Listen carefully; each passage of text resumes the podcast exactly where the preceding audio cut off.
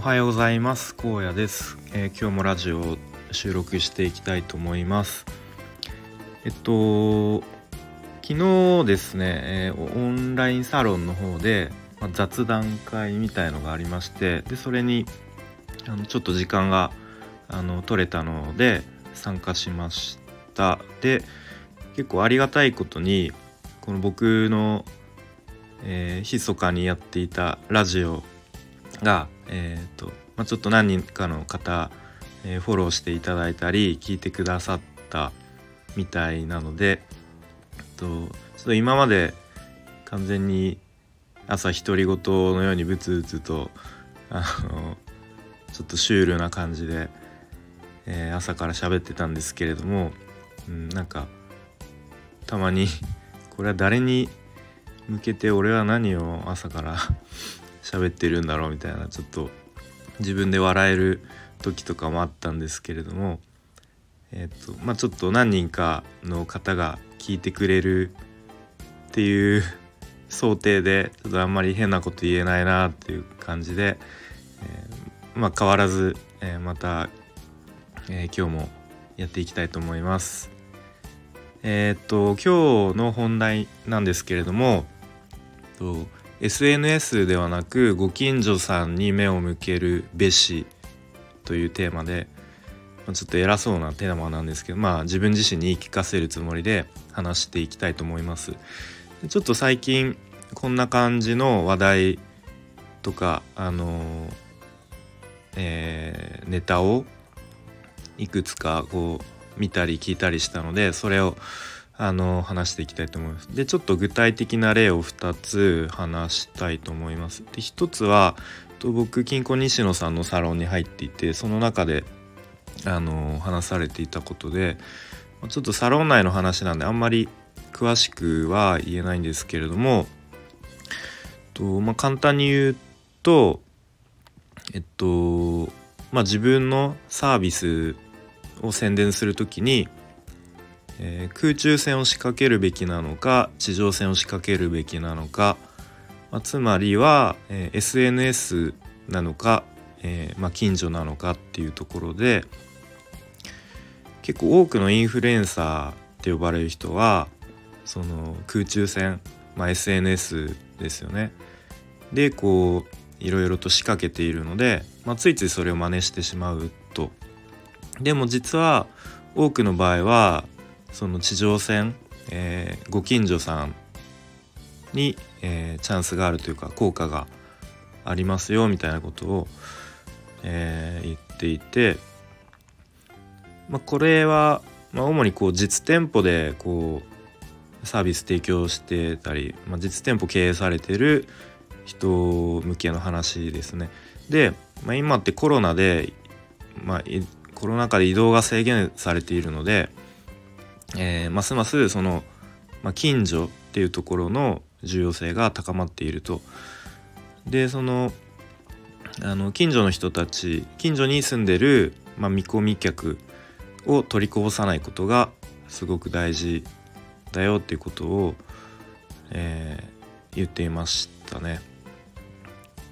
なので、えっ、とまあ、そういう SNS とかでこう頑張って発信するよりもまずはその近所の、まあ、例えばお店の前を毎日通るサラリーマンの人とかを、えーとまあ、例えば週に1回でもあのお店に通ってくれるようになれば、まあ、それだけであの大きな効果が年間で考えると大きな効果があるみたいなことですね。でえっとこう今今の時代というかこれからはその共通の価値観を持った人たちの居場所を可視化した地図が集客を後押しするっていうことが書かれていてではこれもちょっとあんまり多分詳しくは言えないんですけども、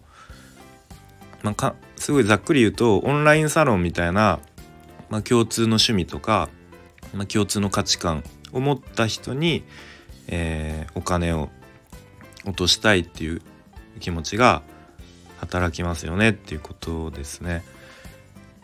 えー、っとはいで、まあ、1つ目はこんな具体例でで2つ目の例がえっ、とまあちょっとさっき話した昨日のオンラインサロンの雑談会で出た話で、えっとまあ、これもその、えー、まあ、ご近所さんに目を向けるといいですよっていう話で、えっと、ウェブ制作とかウェブデザインの、まあ、学習をしていて、まあ、まだ駆け出しとか、えー、の、まあ、駆け出しの時点での営業を考える時にえ、っと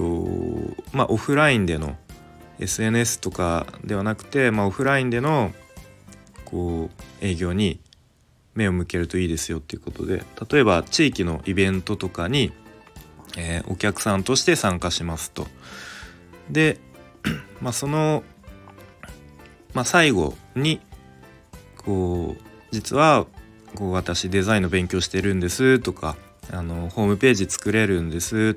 まあ何かあったら言ってくださいねみたいな感じでこう最後にこうちょっと、まあ、アピールするというかあの宣伝するみたいな感じですね。でまあそういうところであなんか実はちょっとこういうのを作ってほしいけどちょっとどうやったらいいかわからないんですよとか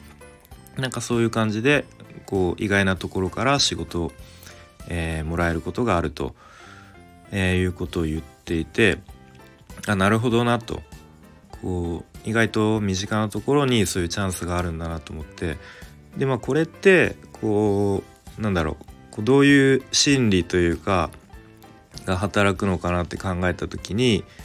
まあ自分がこうお客さんとして参加しているのでうんまあ単純にこう向こうとしては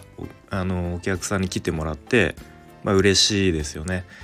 でその時点でこうちょっと自分が、えー、相手にこうギブをしている状態、えー、ちょっとポイントを一つ渡すみたいなしているのでえっ、とまあ偏方性の原理みたいのが働くのかなと思いますね。まあ、偏方性の原理っていうのが、まあ、人に何かしてもらったら、えー、代わりにお返しを返したくなるっていううんまあ心理というかそういう気持ちになるっていうことですね。なのでお客さんとして参加してるので向こうとしてはまあこうちょっと何かお返ししたいじゃないですけれども、まあ、そういうところでこうスムーズになんかお仕事もらえるようなこう気持ちになるのかなっていうふうに思いましたね。逆にこうなんかゴリゴリの営業っていうのをかけてもやっぱり向こうとしてもちょっと構えてしまうと思うし、まあ、こちらも結構消耗するというか結構エネルギー使うと思うんで、まあ、そういうなんかイベントに参加しお客さんとさして参加してみたいなこう自然な流れで、まあ、営業っていうよりこう何て言うんですかねアピールするみたいなこうちょっと提案するみたいな、まあ、なんかそういうやり方もあるんだなというふうに思いましたね。まあ、あとはえっとポスティングされるチラシをにもこうちょっと実はチャンスが隠れているみたいなで。チラシってこうちょっとデザインの勉強とかかじった人だとこうなんだろう明らかに素人が作ったなみたいなあちょっと時間ない中で作ったんだなみたいのが分かる分かる場合があるので、まあ、そういうところにこうなんかこれって自分で作ってらっしゃるんですか？みたいな。なんかすごい時間かかって大変じゃないですか？みたいな。でなんか実はあの、今デザインの勉強とかしててよかったら作りますよ？みたいな。なんかそういうところからあのチャンスが広がるっていう話をされてましたね。でなんかチラシとかって結構僕はあの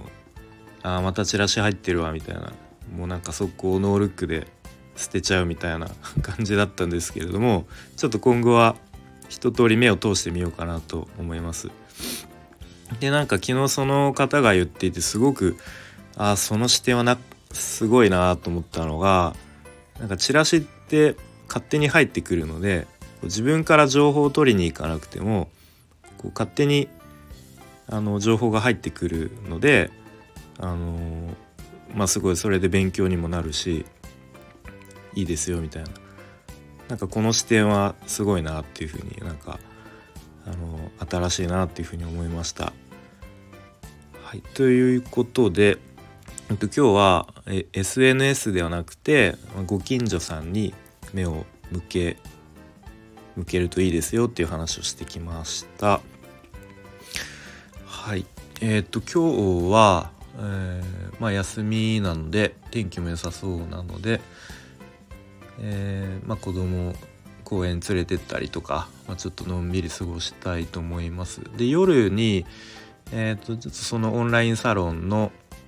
えっ、ー、と何て言うんですか運営者というかの方の、まあ、コンサルみたいの、えー、ちょっと申し込んでいるのでそれでちょっと今の学習の方向性とか今後のことについて相談してちょっと、えー、迷いの迷いがなくなるようになればいいなというふうに思っています。ということで今日はこの辺で終わります。聞いてくれてありがとうございました。